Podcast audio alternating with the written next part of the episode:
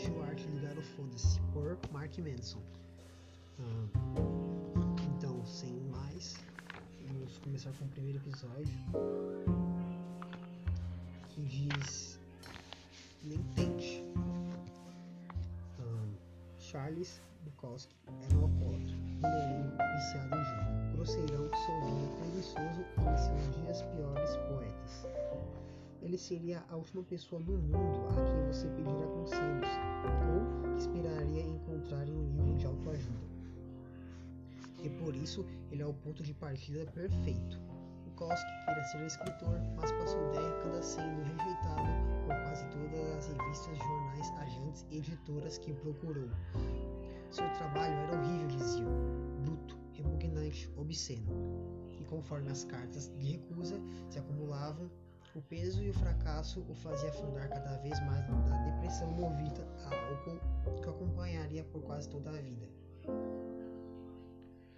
Bukowski trabalhava nos correios. O salário era ridículo, ele gastava quase tudo em bebida. O pouco que sobrava, apostando. Apostava em corridas de cavalos. À noite, bebia sozinho, às vezes escrevendo poemas em sua velha e surrada máquina de escrever. Não raro acordava no chão, tendo apagado de tão bêbado. Três décadas se passaram assim, resumidas a um grande borrão de álcool, drogas, jogatina e prostitutas.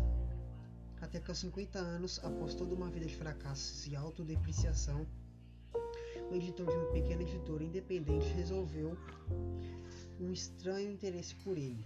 O editor não podia oferecer muito dinheiro nem prometer boas vendas, mas demonstrava uma afeição incomum por aquele bêbado, imprestável e decidiu-se arriscar. Era a primeira chance real de Bukowski e, como ele se deu conta, provavelmente a única. Ele respondeu ao editor: Eu tenho duas opções: ficar nos correios e enlouquecer ou dar uma de escritor e morrer de fome. Decidi morrer de fome, fecha aspas. Três semanas depois de assinar o contrato, Bukowski tinha o primeiro romance pronto. Chamava-se Cartas na Rua. A dedicatória foi, abre aspas, a ninguém, fecha aspas. Se tornou um escritor e poeta muito bem sucedido. Publicou seis romances e centenas de poemas, vendendo um total mais de 2 milhões de exemplares. Sua popularidade desafiou a todas as expectativas, principalmente as dele próprio. Histórias como a de Bukowski são a base da nossa narrativa cultural. Sua trajetória personifica o sonho americano. Lute pelo que você quer e nunca desista, e assim alcançará seus sonhos mais loucos. Um roteiro de filme pronto. Todos nós, ao olharmos para histórias como a de Bukowski, dizemos: Viu? Ele nunca desistiu, continuou tentando, sempre acreditou em si mesmo, persistiu até nas adversidades e chegou lá. Então é estranho que o epi epitáfio de Bukowski seja nem tente. Pois é, apesar das vendas e da fama, Bukowski era um fracassado. Quem sabia disso? Seu sucesso não brotou de uma grande vontade de vencer na vida, mas da consciência do contrário. Ele sabia que era um fracassado, aceitava o fato e escreveu honestamente sobre isso. Nunca tentou ser quem não era. A obra de Bukowski não se sustentava na ideia de superar obstáculos impensáveis nem de se empenhar na ser um gênio literário. Ao oposto, seu sucesso vem da completa e inabalável honestidade consigo mesmo, sobretudo em relação às piores partes, da capacidade de falar abertamente sobre seus fracassos sem hesitação ou dúvida. Essa é a verdadeira origem do sucesso de Bukowski sentir-se confortável com o fracasso. Ele estava pouco se lixando para ser bem sucedido. Mesmo depois da fama, continuava indo a leituras de poesia, caindo de bêbado e xingava a plateia. Ainda se empunhava em público e tentava transar com qualquer mulher que via pela frente. Fama e sucesso não fizeram dele uma pessoa melhor, e não foi se tornando uma pessoa melhor que ele alcançou fama e sucesso. Muitas vezes o autoapropriamento e o sucesso andam de mãos dadas. Não significa que sejam a mesma coisa. A cultura em que vivemos hoje nutre obsessivamente expectativas pouco realistas. Ser mais feliz, ser mais saudável, ser melhor, superior aos outros. ser mais inteligente, mais rápido, mais rico, mais polido, mais popular, mais produtivamente e mais invejado e mais admirado. Ser perfeito é incrível pegar pepitas de ouro de 12 quilates antes de despejar uma esposa impecável e dois filhos perfeitos no café da manhã. Depois, ir de helicóptero para esse emprego extremamente gratificante, onde você possa passar os dias fazendo um trabalho importantíssimo que um dia ainda vai salvar o planeta.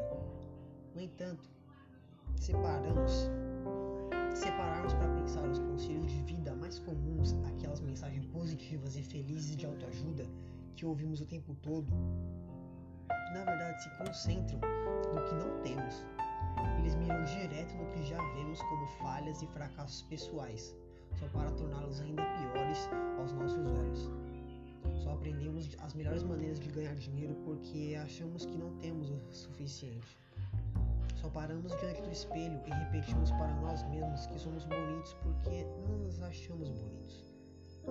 Só seguimos dicas de namoros e relacionamentos porque achamos impossível sermos amados. Só fazemos exercícios ridículos de visualização de sucesso porque não nos sentimos bem-sucedidos.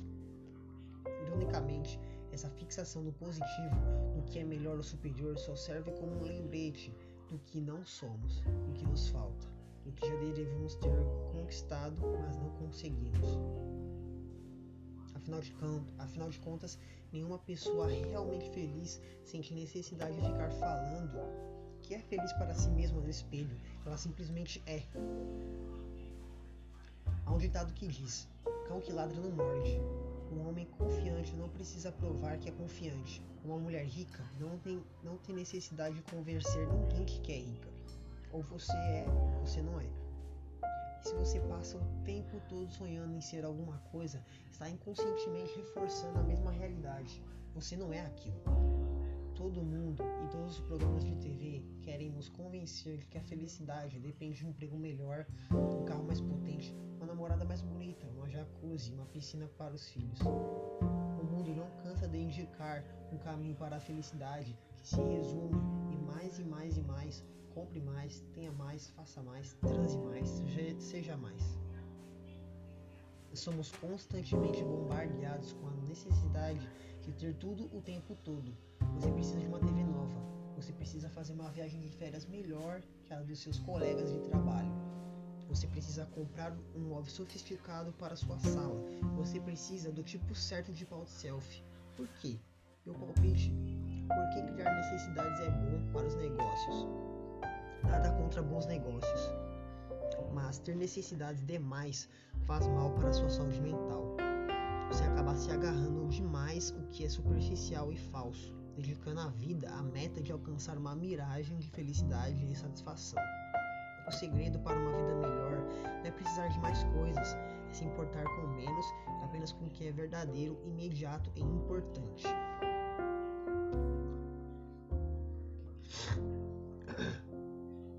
O círculo vicioso infernal. O cérebro humano tem uma peculiaridade traiçoeira que, se não tomarmos cuidado, pode nos enlouquecer. Veja se isto lhe é familiar. Você está ansioso porque precisa confrontar alguém. Essa ansiedade o domina e você começa a se perguntar por que está tão ansioso. Agora você está ansioso por medo de ficar mais ansioso. Ah, não! Ansiedade em dose dupla.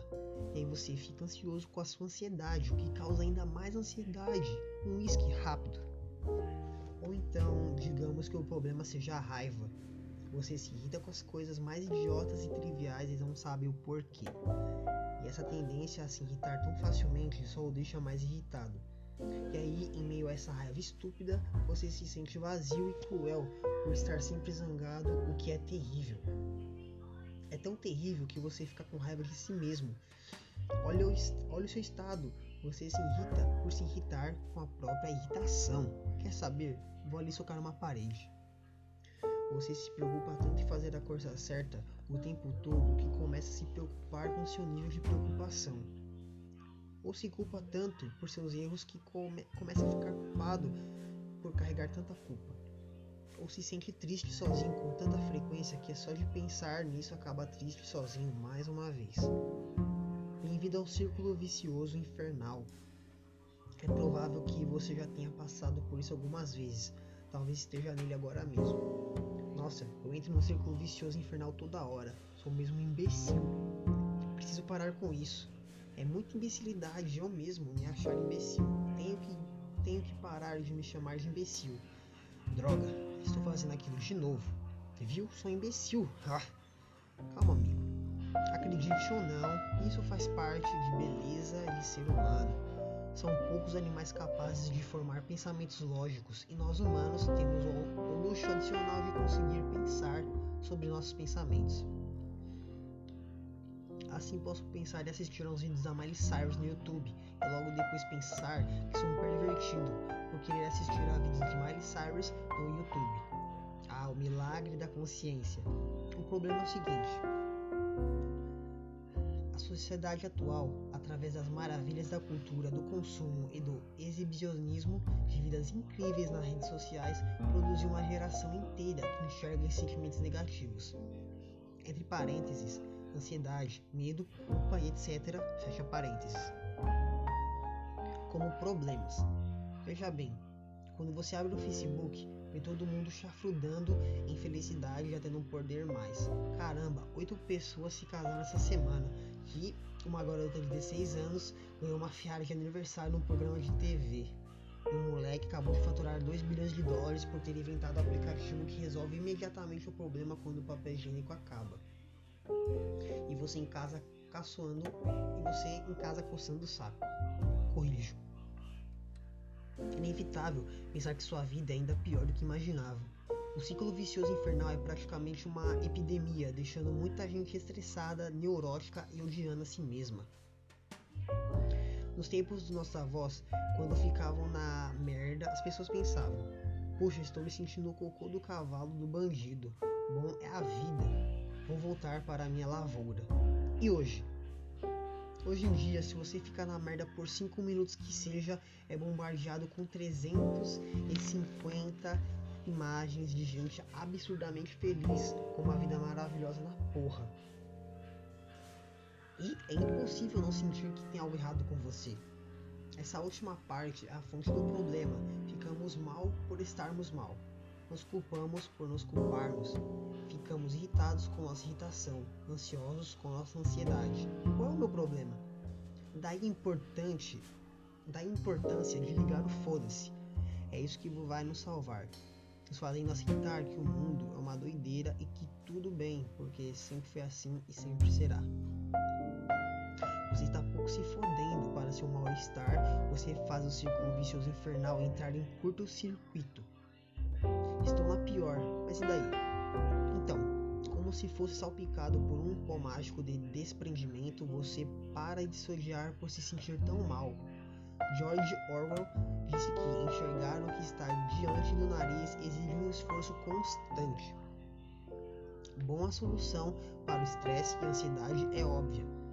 Não percebemos porque estamos ocupados vendo pornô e propagandas de aparelhos para abdominais que não funcionam enquanto nos perguntamos por que não temos um tanquinho e não transamos com mulheres lindas. Na internet fazemos piadas sobre os problemas do mundo moderno mas a verdade é que nos tornamos, tornamos, tornamos vítimas do nosso próprio privilégio.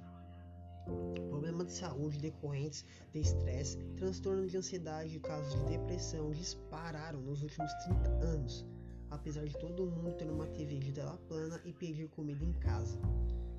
Nossa crise não é mais material, é existencial, espiritual. Temos tanta tralha e tantas oportunidades que nem sabemos mais o que realmente importa. Porque agora, ao mesmo tempo que temos infinitos meios de ver e aprender coisas novas, também temos também infinitos meios de descobrir que não estamos à altura das expectativas, que não somos bons o suficientes, que nossa situação não é tão satisfatória quanto poderia ser. E isso nos corrói por dentro. Porque tem algo muito errado com toda essa ladainha de como ser feliz, que já foi compartilhada umas 8 milhões de vezes no Facebook nos últimos anos. O que ninguém vê em toda essa babaquice é desejo de ter mais experiências positivas é, em si, uma experiência negativa. E, paradoxalmente, a aceitação da experiência negativa é, em si, uma experiência positiva. Isso é de enlouquecer qualquer um. Então, vou lhe dar um minuto para ler de novo e clarear seu cérebro. Desejar sentimentos positivos é um sentimento negativo. Aceitar sentimentos negativos é um sentimento positivo. É isso que o filósofo Alan Watts se refere como lei do esforço invertido. Ideia de quanto mais temos nos sentir bem o tempo todo, mais insatisfeitos, mais insatisfeitos ficamos, pois a busca por alguma coisa só reforça o fato de que não a temos. Quanto mais você se desespera para ser rico, mais pobre e indigno se sente, seja qual for sua renda. Quanto mais quanto mais você se desespera para ser bonito e desejado, mais feio se considera, seja qual for sua aparência. Quanto mais você se desespera para ser feliz e amado, mais sozinho e aflito fica, não importa com quem esteja. Quanto mais espiritualizado quer ser, mais egocêntrico e superficial se torna no processo. É como uma vez que tomei ácido. Quanto mais eu andava em direção a uma casa, mais a casa se afastava. E sim, usei minhas alucinações de LSD para fazer uma consideração filosófica sobre felicidade. Foda-se.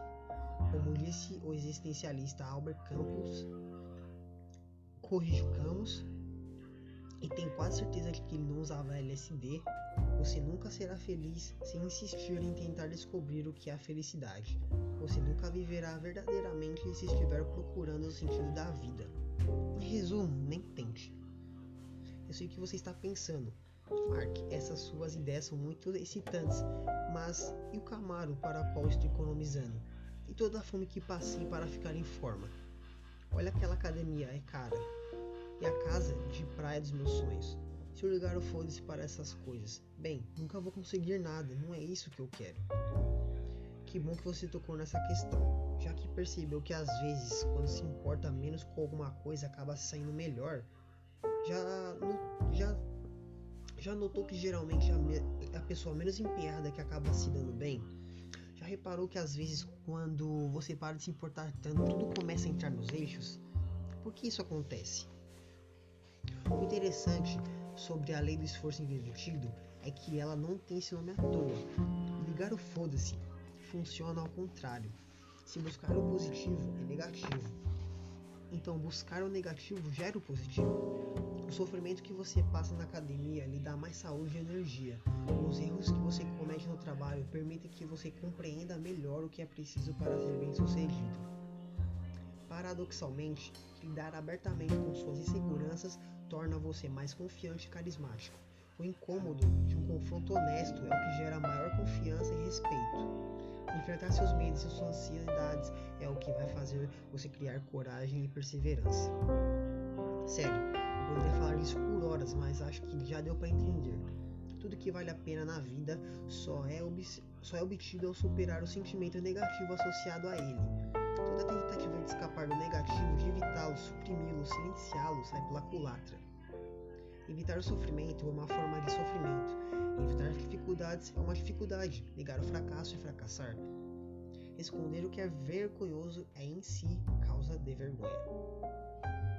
O sofrimento é um fio inextricável que compõe o tecido da vida. Arrancá-lo não é só impossível, como também é destrutivo tentar desmantela todo o resto. O esforço para evitar o sofrimento é dar atenção demais a ele. Contrapartida, se você conseguir ligar o foda-se, torna-se imbatível.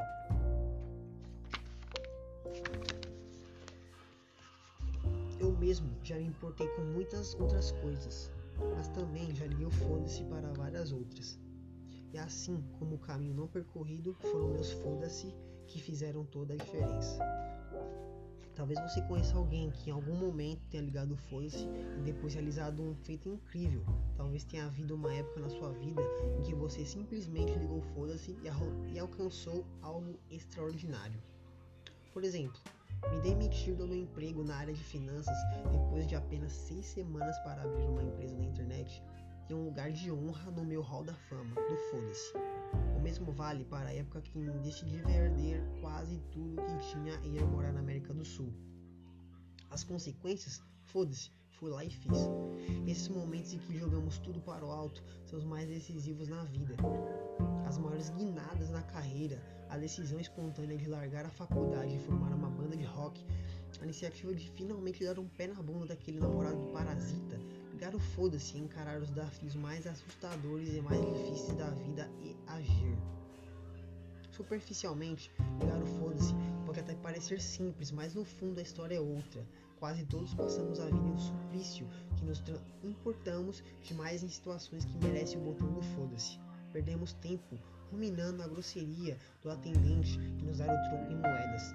Ficamos loucos quando a série de TV que acompanhamos é cancelada. Ficamos putos se ninguém no trabalho pergunta como foi o fim de semana justamente quando fizemos programas incríveis. Enquanto isso, o cartão de crédito estourou, nosso cachorro nos odeia, nosso filho está cheirando no banheiro. Mas mesmo assim, estamos irritados com moedinhas e Everybody Loves Raymond. Presta atenção, você vai morrer um dia. Eu sei que é meio óbvio, mas só queria dar uma refrescada na sua memória. Você e todo mundo que você conhece estarão mortos em breve, e no curto período entre o entre o agora e o dia da morte, você só pode se importar com uma quantidade limitada de coisas, bem poucas na verdade. Se sair por aí se importando com tudo e todos, sem critério algum, vai acabar se ferrando.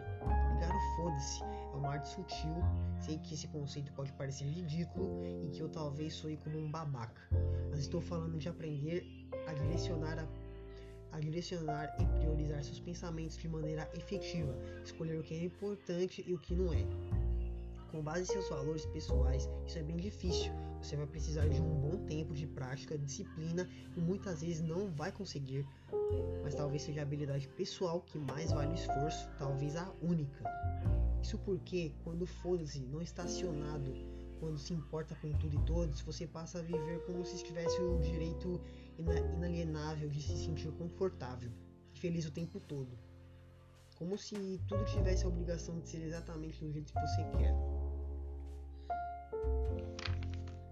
Isso é uma doença e vai te comer vivo. Toda adversidade será vista como justiça, todo desafio como fracasso, todo inconveniente como ofensa pessoal, toda divergência como traição, vai viver confinado ao inferno, mesquinhez da sua cabeça. Ardendo em presunção e arrogância, preso em seu círculo vicioso infernal, em constante movimento, mas sem chegar a lugar algum.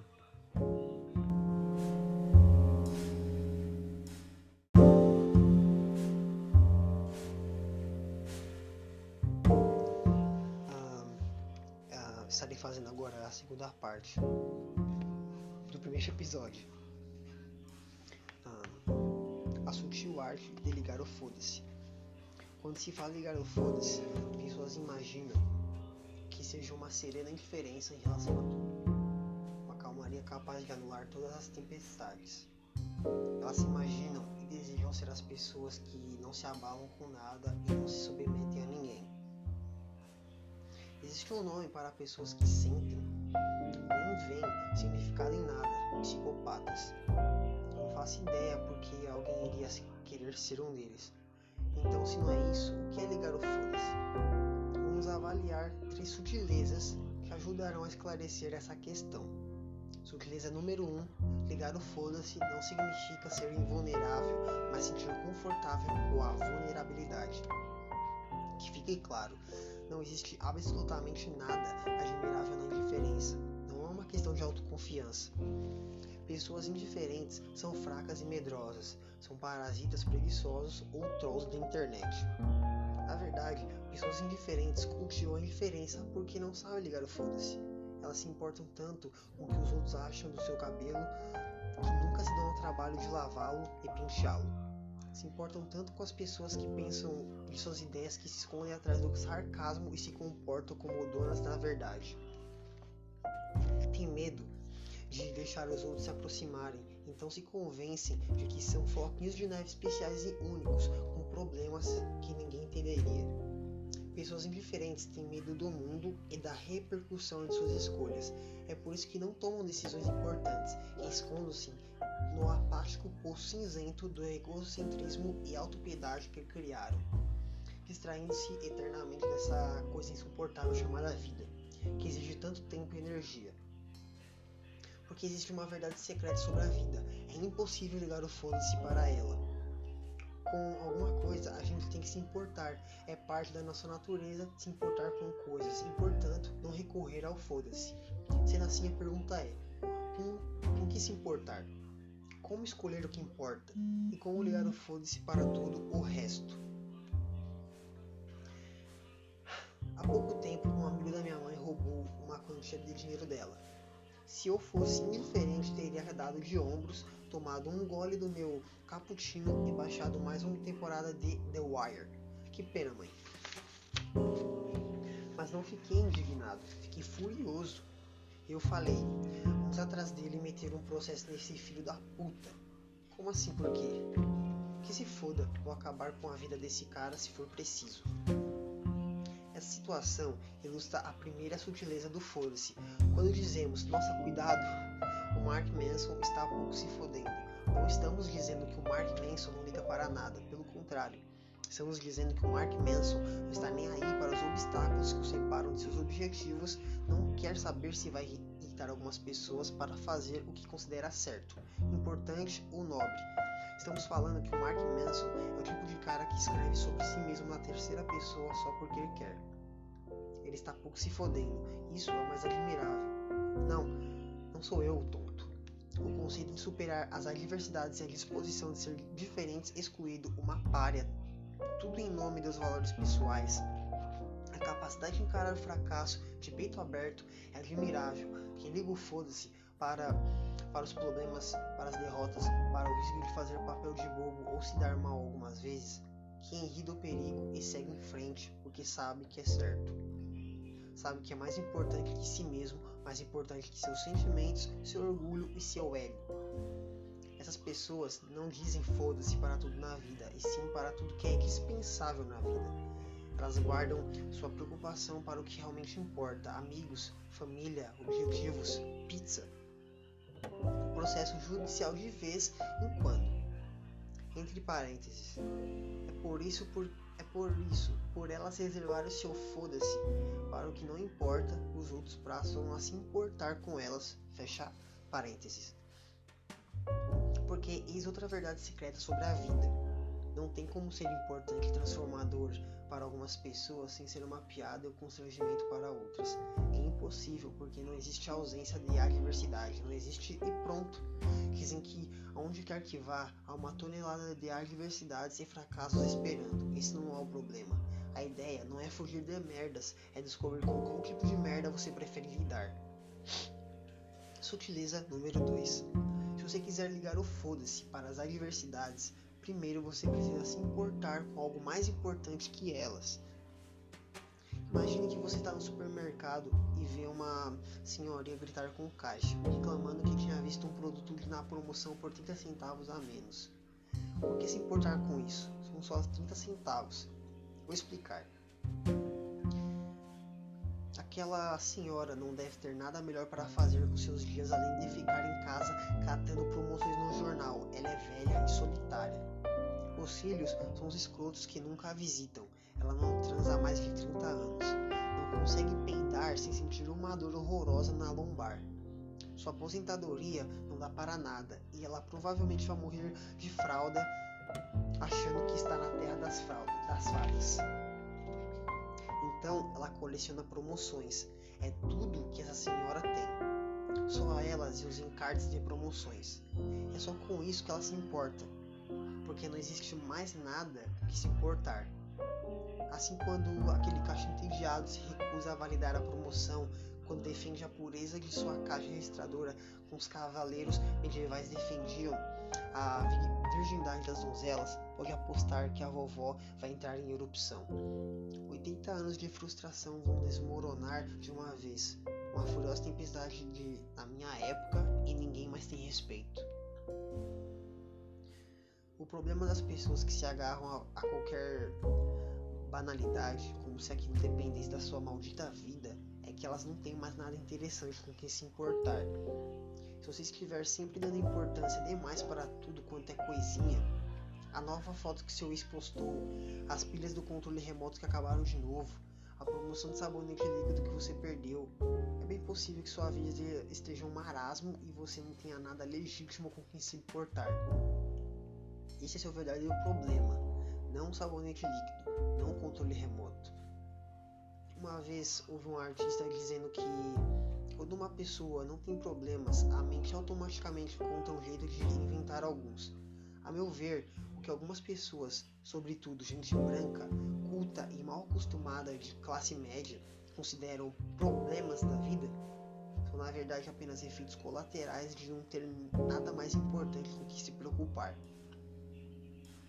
Daí se conclui que encontrar algo importante e significativo para a sua vida talvez seja o uso mais produtivo que seu tempo e sua energia. Porque se não encontrar algo relevante de verdade, vai se importar com coisas frívolas que mereciam um grande foda-se. Sutileza número 3. Perceba você ou não, estamos sempre escolhendo o que realmente importa. Não nascemos com o botão do foda-se ligado.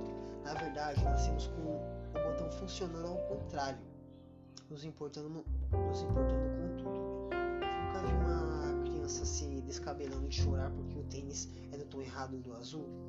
Pois é, foda-se essa criança. Quando somos jovens, tudo é como um novo empolgante, tudo absurdamente significativo. Aí damos importância a tudo, ligamos para tudo e todos o que estão falando de nós, ou se aquele garoto ou garota vai ligar se estamos usando meia ou é, do mesmo par, de que cor são nossos balões de aniversário.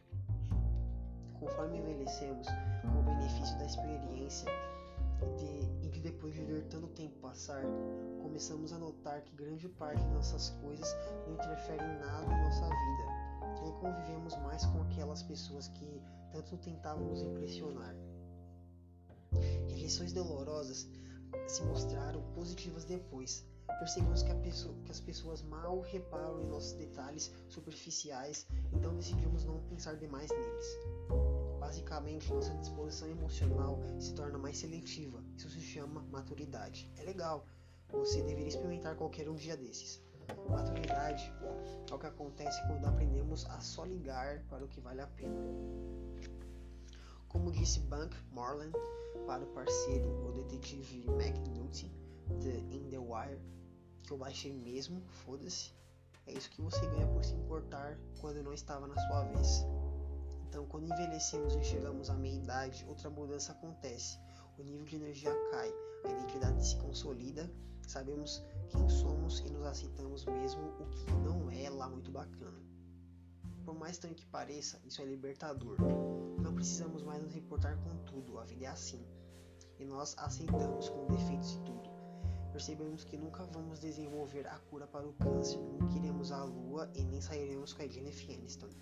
E tudo bem, vida que segue. Passamos a reservar nossa preocupação cada vez mais escassa ao que realmente merece atenção: família, melhores amigos, pontuação no golfe. E para nossa perplexidade, isso basta.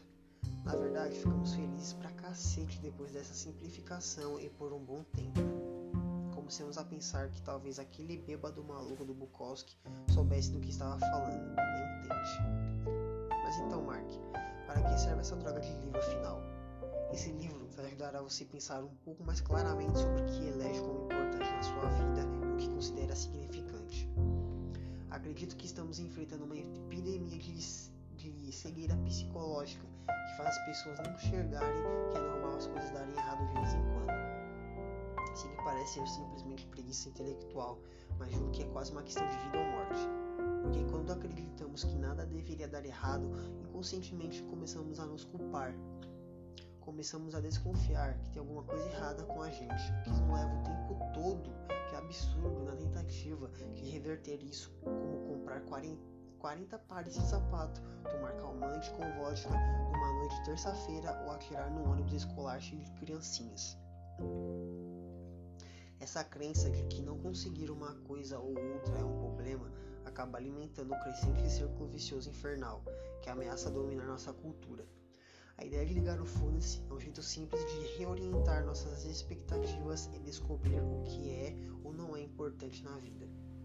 Quando desenvolvemos essa habilidade, experimentamos o que considero uma espécie de iluminação prática não, não aquela iluminação babaca idealista do êxtase eterno e do fim de toda a dor. Eu vejo a iluminação prática como a possibilidade de se sentir confortável com a ideia de que um pouco de sofrimento é sempre inevitável, que por mais que nos esforcemos, a vida é feita de fracassos, perdas, arrependimentos e até morte. Quando você passa a se sentir confortável com toda a merda que a vida joga na sua cara, ainda vai rolar muita merda, pode acreditar, você se, você se torna invencível num sentido levemente, bem levemente, espiritual. Afinal de contas, o único jeito de superar a dor é aprender a suportá-la. Esse livro está pouco se fudendo para alívio dos seus problemas ou da sua dor.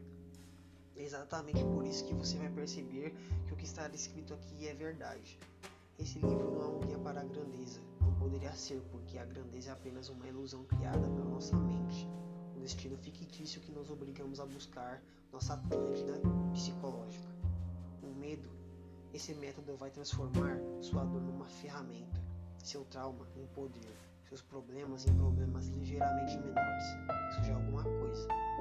Pense nesse livro como um guia para o sofrimento, que ensina a sofrer de de, da melhor forma, com mais significado, mais compaixão e mais humildade. A ideia é que você tenha uma vida mais leve, apesar dos fardos que carrega, que conviva melhor com seus maiores medos e ria das lágrimas enquanto chora esse livro não vai ensiná-lo a subir na vida, alcançar seus objetivos, e sim a errar e perder sem se destruir por isso. Vai ensiná-lo a fazer um inventário de sua vida, identificar os itens mais importantes e então eliminar todo o resto. Vai ensiná-lo a fechar os olhos e confiar que é possível escorregar e não sofrer nada grave. Vai ensiná-lo a direcionar sua atenção para evitá-la desperdiçá-lo. Vai ensiná-lo a nem tentar. Bom, essa foi a segunda parte do primeiro episódio. Espero que quem estiver ouvindo tenha gostado. Por favor, seja educado e, se possível, me segue. Muito obrigado e até, até o próximo capítulo. A felicidade é um problema.